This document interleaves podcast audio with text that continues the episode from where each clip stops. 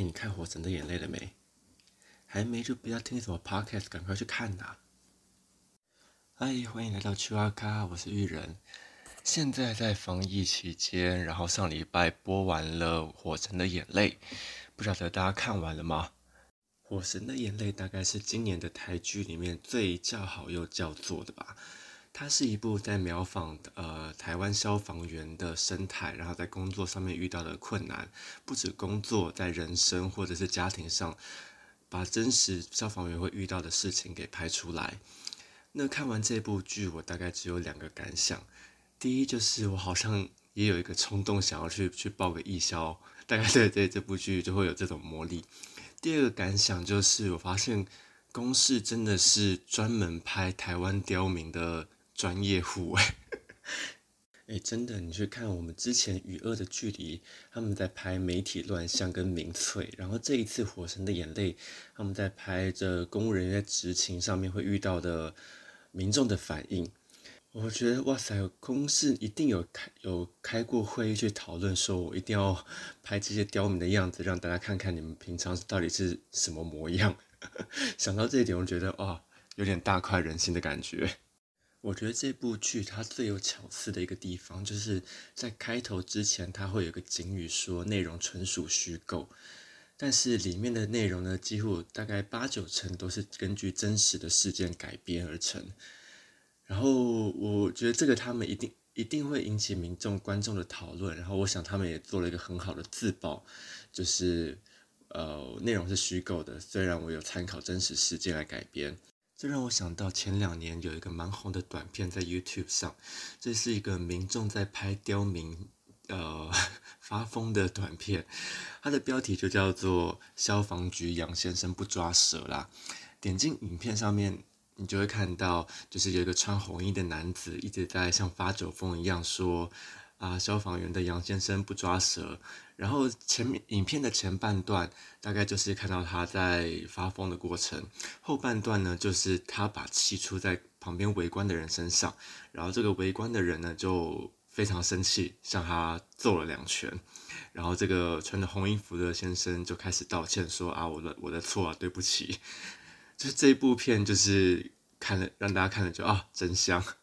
我觉得真的是因为《火神的眼泪》播完之后，我就想到这部片，然后就想说啊，在这个热潮之上，这部片应这个短片应该会有很多的新的留言跟点阅率吧。然后就点进去看，发现现在最热门的留言就是《火神的眼泪》最终集，看到觉得蛮好笑的。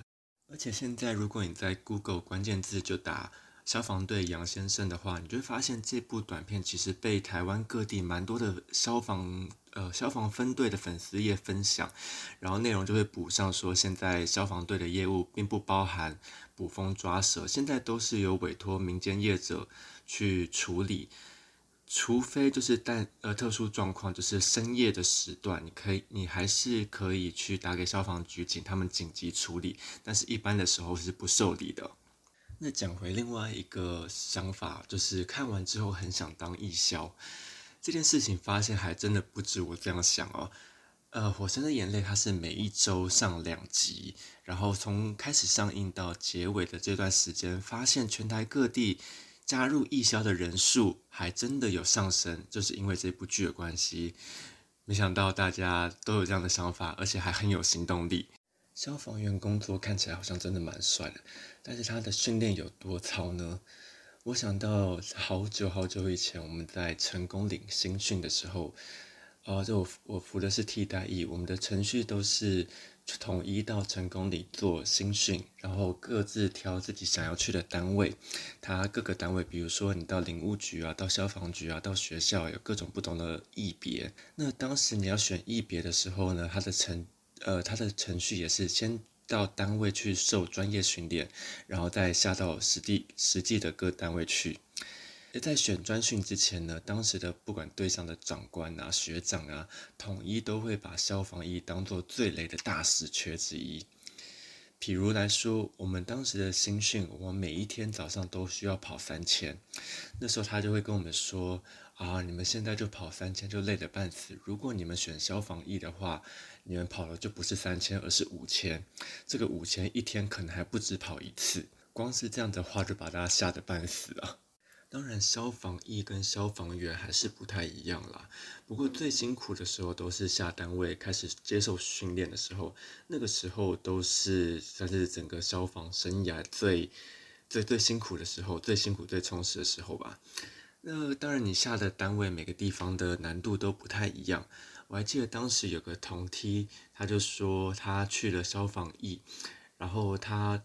说，呃，掌上那些长官传言都是真的，不止跑五千之外，还有各式各样很辛苦的训练。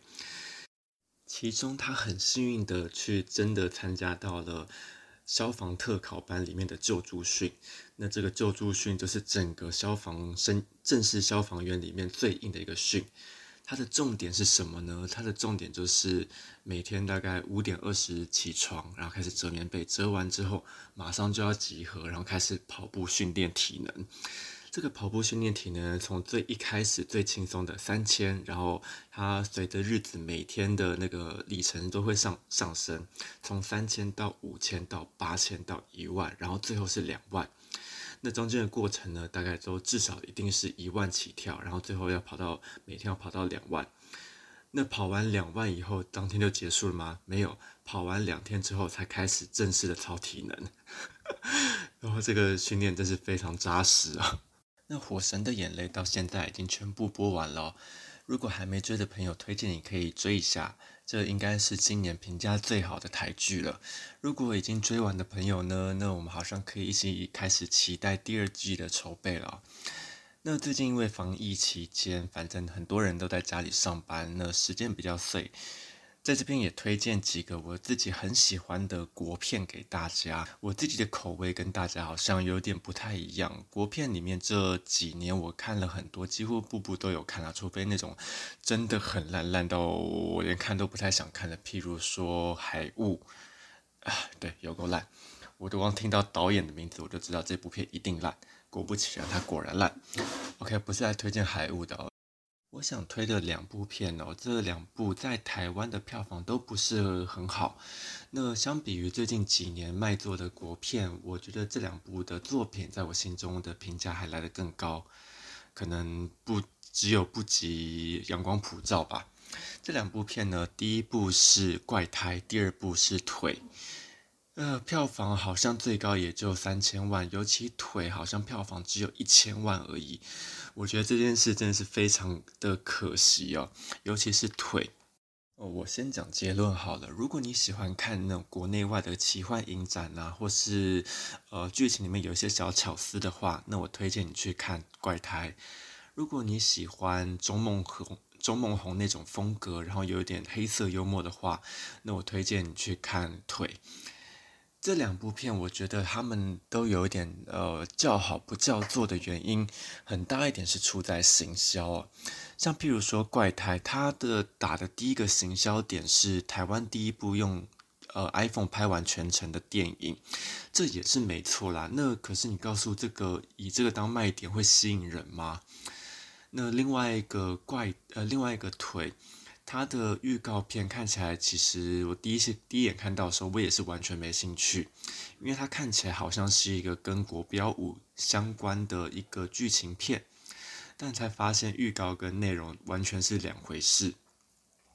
呃，尤其是呃腿这部片，它的导演叫做张耀生，这个名字可能很少人知道，但是张耀生就是呃钟梦红常合作的编剧。这部片是他第一次的自自编自导，在腿之前他就有编剧过《健忘村》跟《阳光普照》，呃，所以腿这一部是他自己跳出来做，然后做出来的成果不到票呃票房不到成本的一半，真的是非常的可怕，非常的惨哦。但好消息是，呃，张耀生跟钟梦红在在《阳光普照》获得很大成功之后。在今年应该会有个新片叫做《瀑布》的上映，这也是让大家很期待啊。最后来补充一下《怪胎》哦，它是其实在讲一个强迫症的算喜剧电影，那有点奇幻的成分。我觉得它最有最酷的一个地方是它用 iPhone 拍嘛，然后它在剧情的一开始就有告诉你强迫症会是怎么一回事，对于世间上的很多不协调或者什么改变会非常的敏感。但是这部片它用一个非常厉害的方式打破第四道墙，它用呃。画面的格式呈现来测试观众有没有强迫症。刚好我去看的那一场是导演映后座谈，在结束之后，我跟他问了这件事，是我在作为观众我发现了这件事，我去问导演说你是不是有这样的用心？那他说呃没错，你发现了。我觉得当下我觉得这个设计是非常的巧思跟厉害。那最后就是腿。跟怪胎，大家有空可以去看看，我们就下次见喽，拜拜。